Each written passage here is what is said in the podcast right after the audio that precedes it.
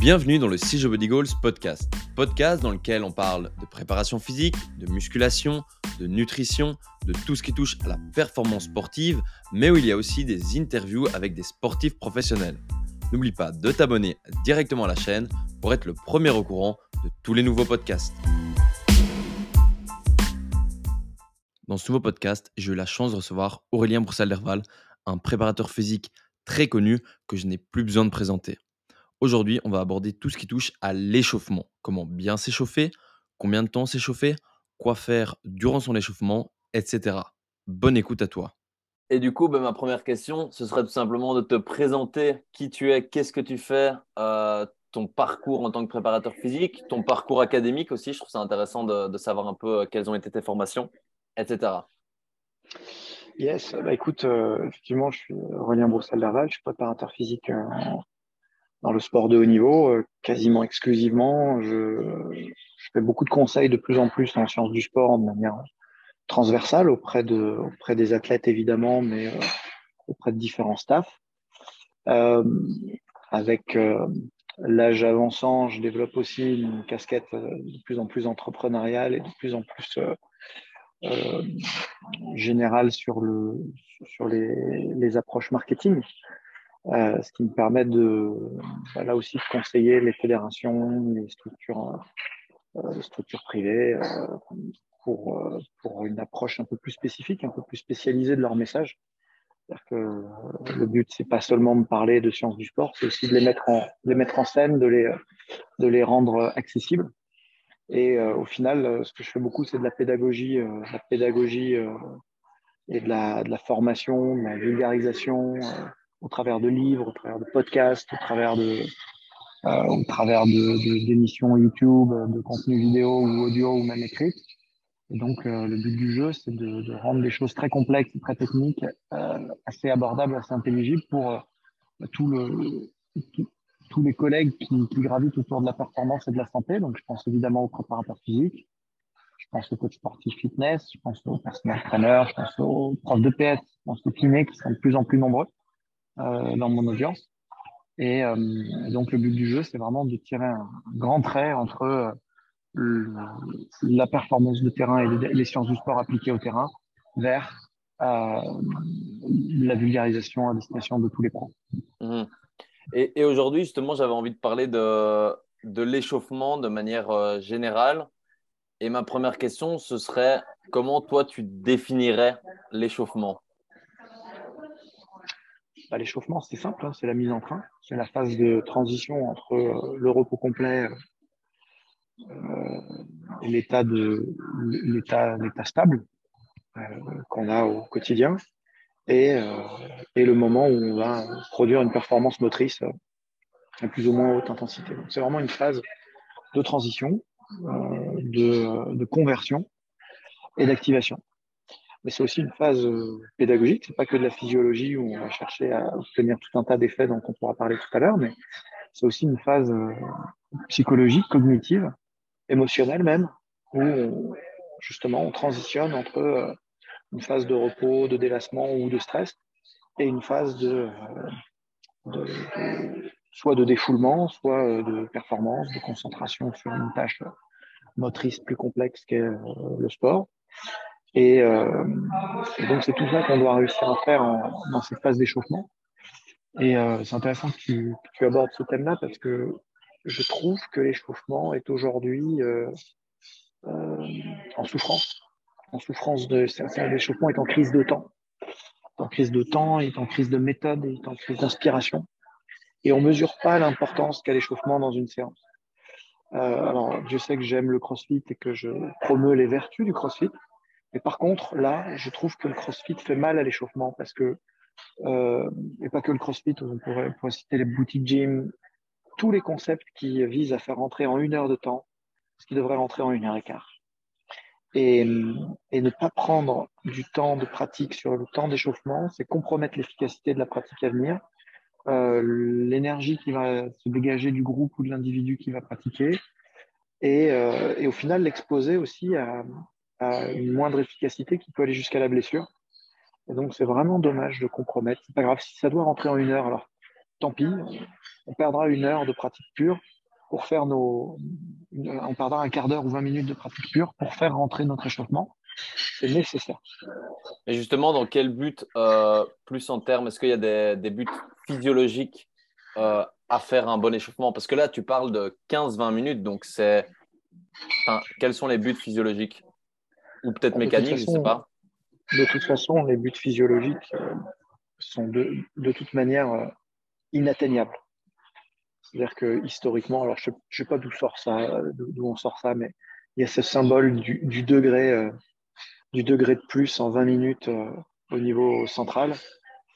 Euh, et il faut 20 minutes de plus pour obtenir ce même degré en périphérie.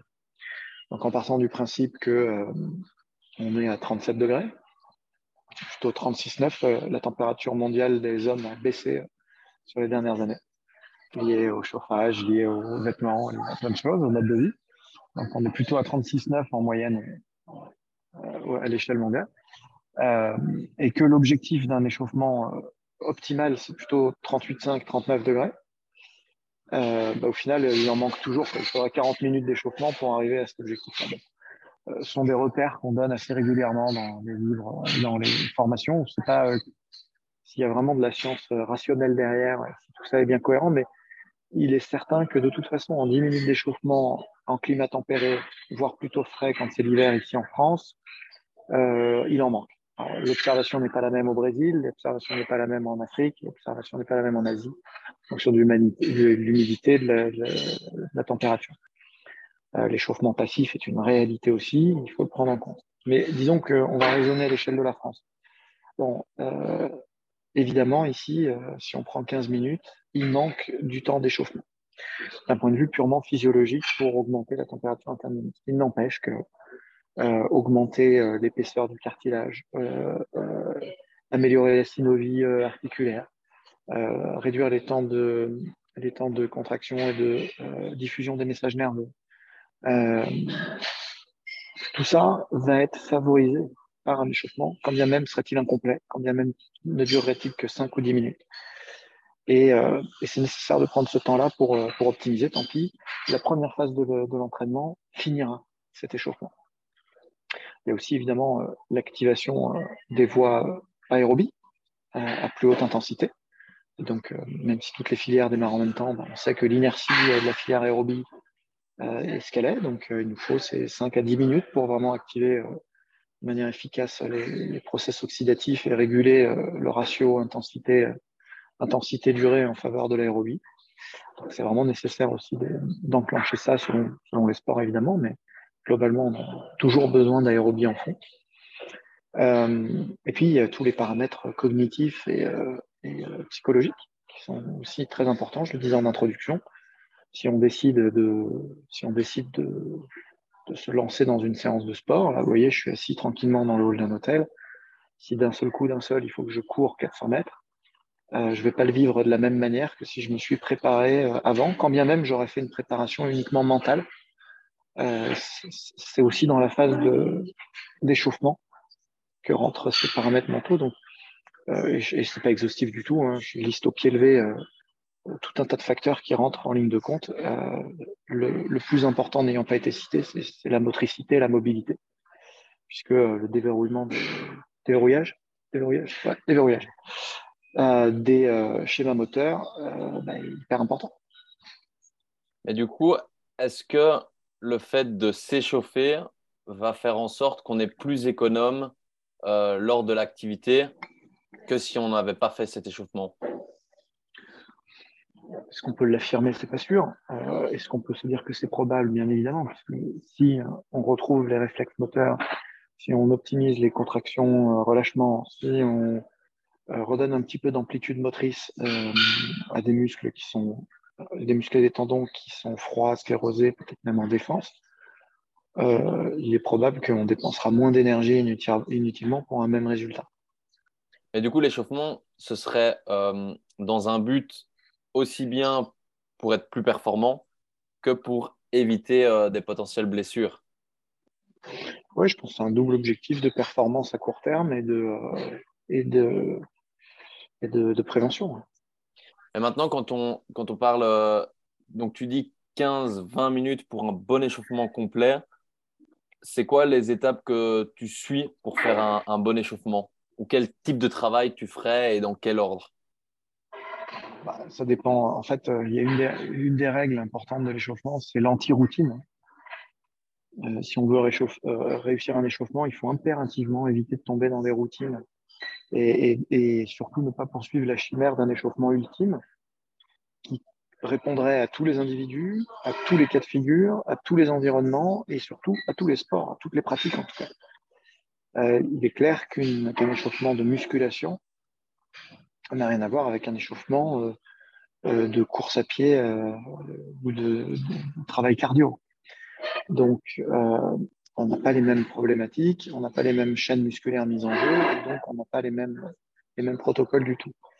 En revanche, il y a toujours, j'aime bien cette construction à l'ancienne euh, de l'échauffement en général, auxiliaire et spécifique, qui me paraît euh, permettre de ne rien oublier et de construire l'échauffement de manière rationnelle depuis une prise en main globale du groupe ou de l'athlète, où on a du travail très général. Alors, dans le travail général non spécifique, à une discipline ou un individu ou à une température, on pourrait retrouver les automassages ou des exercices de décoaptation et de mobilité.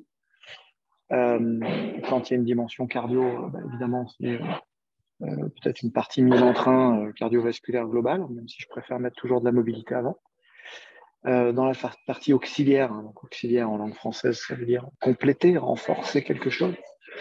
Ben, c'est aller au-delà de ça de manière euh, spécifique à la séance, mais aussi spécifique à l'individu. C'est là où on va, peut-être passer un peu plus de temps sur les moyens fessiers pour quelqu'un qui s'apprête à faire une, série de squats et qui n'est pas très mobile des hanches, par exemple. Et hop, là, on, rentre dans une phase euh, auxiliaire qui prolonge finalement la phase initiale, dans laquelle on a probablement déjà mis, comme je l'ai dit, des automassages et du mouvement, mais là, on va se centrer sur le bassin avec euh, ce travail de, mobilité locale. Et puis coupler ça à de l'activation localisée euh, spécifique euh, à l'exercice à venir. Et puis ça déboule derrière sur une phase beaucoup plus spécifique, où là on va retrouver bah, des choses qui sont déjà de l'ordre de la séance, de mon point de vue. Hein. pour rester sur l'exemple de mes une montée en charge, une variété de squats en, fin d'échauffement, en préparation. Si on squatte lourd en back squat, bah, pas, on perd pas son temps à faire du zercher, à faire à faire euh, des 6-6 squats en, échauffement, une ou deux séries peu chargées, assez courtes, histoire encore une fois de déverrouiller les schémas moteurs, d'entretenir la mobilité, et puis d'être sûr qu'on est ici et maintenant.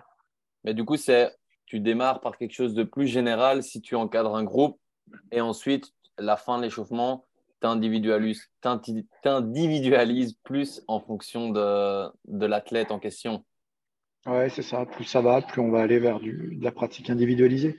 En sachant que si on veut gagner du temps, l'individualisation commence de manière collective dès, euh, dès la partie générale. Parce que si on a bien éduqué les athlètes, quand on arrive à 16 heures pour la séance de 16 heures, ils sont déjà là depuis 10 minutes.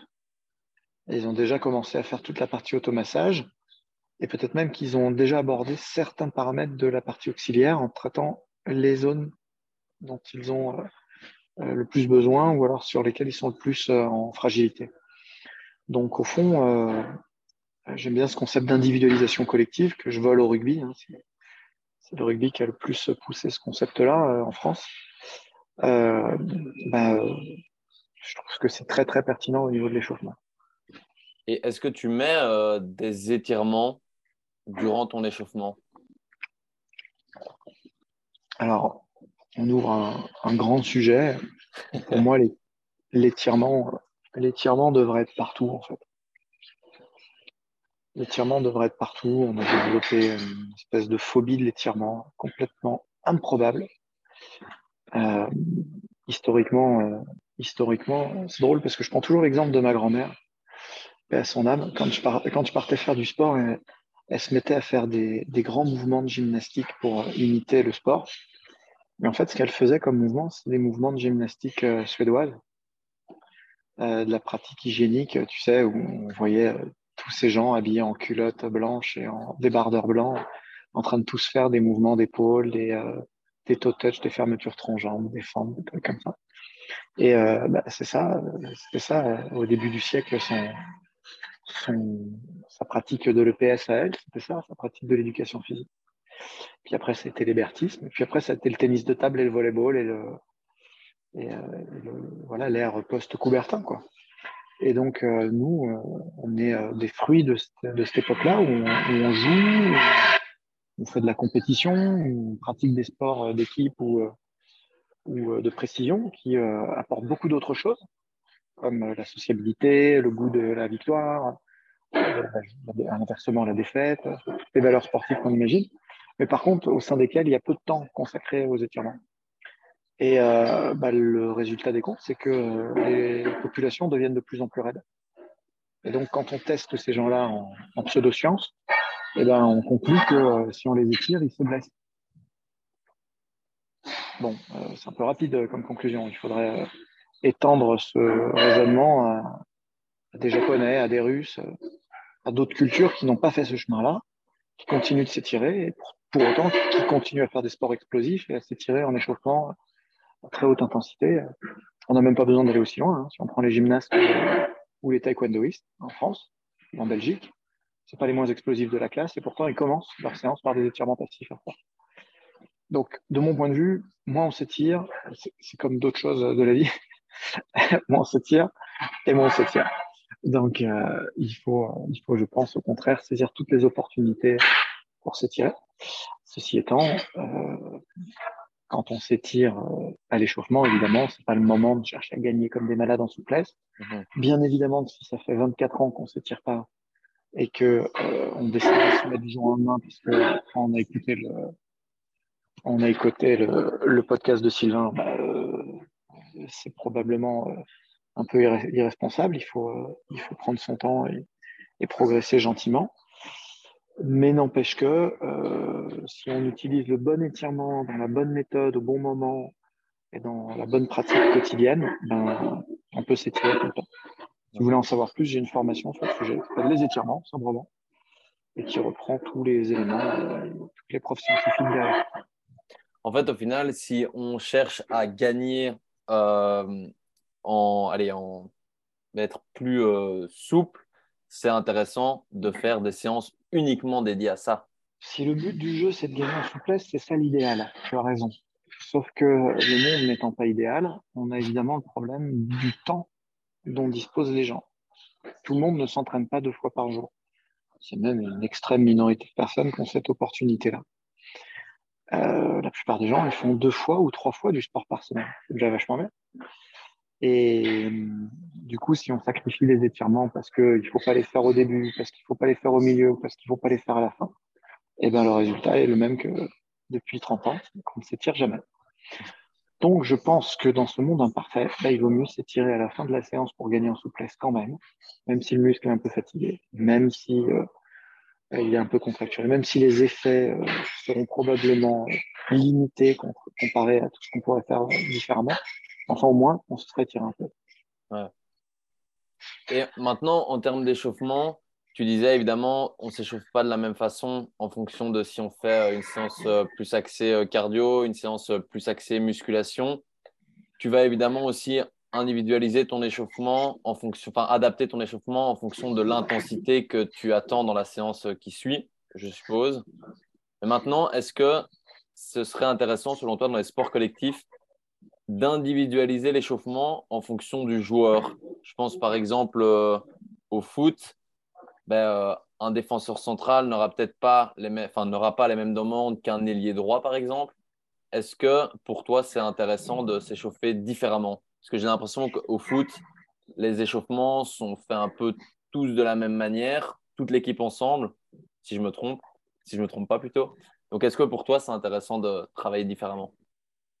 Ouais, je sais pas s'il faut faire des généralités en la matière. Je pense que ça dépend énormément des, des collègues qui encadrent euh, dans ces sports-là. Je pense aussi que malgré tout, là, moi, j'ai travaillé en Russie, donc euh, j'ai appris un truc important, c'est aussi que la force émerge du groupe et que, euh, que l'individualisation à outrance a aussi ses limites.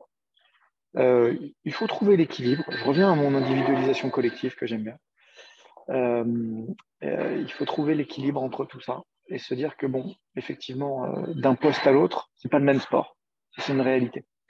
Donc, c'est pas, euh, pour revenir sur la question, c'est pas tant l'individualisation euh, par rapport au joueur que par rapport à son poste dont, il est question ici. effectivement, un défenseur gauche vit pas du tout le même sport qu'un attaquant de pointe. Mais ça n'empêche pas de faire un échauffement un peu collectif, un peu global, et euh, derrière euh, d'avoir une phase auxiliaire justement où on va avoir des sous-groupes euh, ou des, orientations sur un travail partagé mais qui devient un peu individualisé. Je pense que c'est absolument pas antagoniste. Mmh ok. Et maintenant, une question que j'avais posée justement, j'ai reçu il y a quelques jours Manuel Lacroix qui s'occupe de la Svel en basket. Et dans ces sports-là, justement, ben, ça peut être pareil en handball ben, parfois des joueurs, ils restent 20 minutes sur le banc. Donc, ils ont déjà fait l'échauffement d'avant-match. Et puis, ils restent 20, voire même parfois plus. Et puis, directement après, tu les fais rentrer sur le terrain et ils doivent être euh, ben, direct au top, top en termes d'intensité. Mm. Donc, est-ce que. Enfin, j'aimerais avoir ton avis là-dessus. Et puis, euh, ben, on pourrait se dire, OK, mais ça veut dire que sans échauffement, à quoi sert l'échauffement en fait si euh, on part de ce constat-là? Même si lui m'expliquait que maintenant, euh, en tout cas dans le basket, ils peuvent mettre un petit vélo. Donc, euh, si il, est au courant qu'il va bientôt rentrer, il le met sur le vélo, il fait même maintenant des exercices. Ça, je savais pas, mais sur, un, sur le banc, euh, avec des petits élastiques et tout ça pour activer les membres inférieurs. Donc voilà, il y a maintenant des trucs, mais je sais que je pense que tous les clubs ne font pas ça. Comment expliquer ce point-là? Bah, je pense que euh, c'est encore une fois uniformiser les effets de l'échauffement et se centrer uniquement sur la température comme point de comme point d'ancrage. Bon, si on se centre que sur la température, on peut se dire que euh, déjà on peut fabriquer réellement de la chaleur et ensuite essayer de la conserver. Ça déjà, ça peut être un point qui est, qui est important. Si vraiment on est obsédé par la température. Effectivement, ils ont fait leur échauffement tous ensemble. Ensuite, ils vont pas jouer pendant 30 minutes. Ça n'empêche pas de rester bien couvert euh, et peut-être même de se relever de manière occasionnelle, sautiller, se rasseoir, euh, euh, peut-être trottiner un petit peu, se rasseoir, essayer de maintenir un peu ce niveau de chaleur. Il faut faire attention parce que dans certains sports, les matchs sont longs. Et donc, il ne faut pas se retrouver à faire 90 minutes si on rentre en toute fin de match de foot, 90 minutes plus la mi-temps de, footing. Quoi. À la fin, les mecs ont fait un marathon. Donc, euh, encore une fois, il faut trouver un juste milieu. Mais si on sait qu'il y a une probabilité forte euh, que notre impact player y rentre euh, en deuxième partie de match sur tel, à tel moment, bah, on peut aussi planifier un petit peu ces choses-là. Bon, mais ça, c'est que sur la température. C'est-à-dire que c'est oublier que dans cette phase d'avant-match où il y a une préparation collective, encore une fois, un, la force émerge du groupe, deux, euh, ben, il y a cette phase de transition vers l'état cognitif et psychologique de match, où au final, ben, euh, la physiologie est un peu une, un des paramètres, mais euh, c'est loin d'être le seul. Et qu'entre quelqu'un qui ne se serait pas échauffé parce qu'il de toute façon il rentrait qu'en deuxième mi-temps, euh, qu'au milieu de la deuxième mi-temps même, et quelqu'un qui s'est échauffé au début du match et qui rentre aussi en deuxième mi-temps, s'il y en a un qui est déjà un pied dans le match, il y a qui a déjà vécu ça avec tous les joueurs, avec tous les collègues. Et puis, euh, bon, on sait qu'au bout de 20 minutes, les effets euh, d'un échauffement euh, physiologique se, reculent, reculent, s'estompent, et qu'au bout de 40 minutes, il n'y a plus grand-chose. Mais encore une fois, il faut regarder ce qu'on observe et ce qu'on mesure. Si on mesure la température corporelle, c'est vrai. Si on mesure la synovie, c'est vrai. Si on mesure le, volume d'éjection systolique et la fluidité du système veineux, c'est vrai. Si on, euh, on, observe le système nerveux, probablement que c'est vrai aussi. Mais euh, il n'en reste pas moins que le mouvement, lui, reste euh, plus contrôlé et plus, précis que avant échauffement. Les effets de la, mobilité sur, le mouvement humain sont beaucoup plus longs que ceux de, de l'échauffement que l'on mesure habituellement. Raison pour laquelle il y a tant de personnes qui adorent faire du yoga tôt le matin et qui ensuite en bénéficient toute la journée. Euh, donc, euh, quelles sont les limites exactes de, l'effet d'un échauffement de mobilité en termes de temps? Ça, c'est bien difficile de le lire. Ça dépend du niveau de mobilité et de la réceptivité de la personne. Enfin, on peut imaginer qu'un sportif compétiteur, voire de haut niveau, qui fait un échauffement et qui inclut de la mobilité dedans, en deuxième mi-temps, il n'est toujours pas pourri. Donc, il faut, faut, prendre tout ça en compte pour se dire non, non, ça vaut le coup de continuer à s'échauffer collectivement, d'essayer de maintenir la chaleur, mais que quoi qu'il arrive, même si on n'y arrive pas, euh, on n'aura quand même euh, pas perdu notre temps. Ouais, mais donc ça pourrait être quand même intéressant de faire des petits mouvements euh, de mobilité ou essayer de, faire des, bêtes petits mouvements pour rester chaud, entre guillemets, pendant qu'on est sur le banc. Par exemple, au basket, où c'est un sport où ça change régulièrement, mais tu peux rester un peu plus longtemps. Ça peut être intéressant de bouger. Bien sûr, bien sûr. Alors des fois, le règlement ne l'autorise pas. Hein. Euh, parfois, il y a tout un tas de sports où on est obligé de rester assis sur le banc. On a le droit de, se lever, on peut être sanctionné à cause de ça. Euh, et si on se lève, il faut aller en zone d'échauffement. Bon, euh, bah, dans ce cas-là, allons en zone d'échauffement. Et puis revenons, puis allons et venons. Et puis, encore une fois, anticipons. C'est-à-dire vaut mieux mettre cinq joueurs à l'échauffement alors qu'on n'en aura besoin que d'un, au cas où. Euh, pour être sûr que tout le monde rentre dans le match ici et maintenant, soit bien tout de suite à 130 pulsations minutes euh, pour être euh, déjà dans un, dans un effort pré-enclenché, et puis de les faire finalement se rasseoir, plutôt que, plutôt que d'avoir rien prévu et de, de, faire rentrer comme ça à l'arrache les joueurs. Mhm. Et justement, tu en parlais un peu au début, en prépa physique, c'est parfois on manque un peu de temps et donc, imaginons, on fait une séance, euh, je sais pas moi, de, tu parlais tantôt d'une heure, mais parfois les gens ont peut-être même que 45 minutes. Comment on, met en, comment on met en place, même 30, mais du coup, comment on met en place sa séance, sachant que si on a 30 minutes, mais que l'échauffement, idéalement, doit prendre 15 à 20 minutes? Bah, Il faut adapter sa séance. En fait, euh, moi, ma philosophie, c'est qu'il euh, n'y a pas d'excuse pour ne pas s'entraîner. Euh, les gens qui vous disent qu'ils n'ont pas le temps euh, sont des gens qui ne prennent pas le temps en réalité. Ouais, mais là j'ai que 20 minutes. Prends-les, c'est 20 minutes. C'est déjà ça prix. En 20 minutes, tu actives déjà beaucoup de choses. Et hum, je vais même encore plus loin. Moi, tu sais, j'ai développé un, programme qui s'appelle All Day Workout. Euh, et ce programme, il propose de faire une série de forces aux portes de la force, toutes les 20 à 60 minutes, toute la journée. Donc clairement, moi, dans mon bureau, parce que j'ai aussi une vie de bureau, je ne suis pas que coach. Quand je suis euh, euh DTN adjoint de la Fédé d'Altero, par exemple, je ne m'entraîne pas toute la journée. Donc, euh, comment je fais pour maintenir mon niveau d'entraînement au cours de ma journée euh, entre les réunions? Ben, J'ai des kettlebells dans mon bureau et je fais une série de forces toutes les 20 à 60 minutes en fonction de mon, rythme de travail. Ben, à la fin d'une journée de 9 heures, tu as vraiment enchaîné des séries de forces. Et, euh, euh, si vraiment ça se répète tous les jours, et eh ben, je change d'exercice tous les jours. Euh, vous pouvez le trouver ce, programme sur mon site, All Day Workout.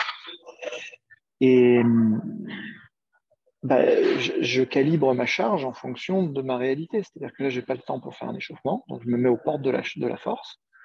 Les portes de la force, c'est pour la plupart des gens, c'est des pompes au poids du corps. C'est-à-dire que quand on fait des pompes au poids du corps, si on fait 75-80 euh, kilos, on pèse probablement, on charge probablement ses bras à hauteur de 60 euh, kilos, quelque chose comme ça. Bah, en réalité, on est, euh, on est déjà à 75% du max pour tout le monde presque. Donc, la plupart des gens, ils font, c'est ça, ils font 10 pompes et puis ça y est, c'est fini. Donc, en fait, la série de force, c'est 5 reps. Tu vois, on est largement en dessous de la limite de saturation à 10 reps. On est euh, pour autant pas très très loin du 1RM.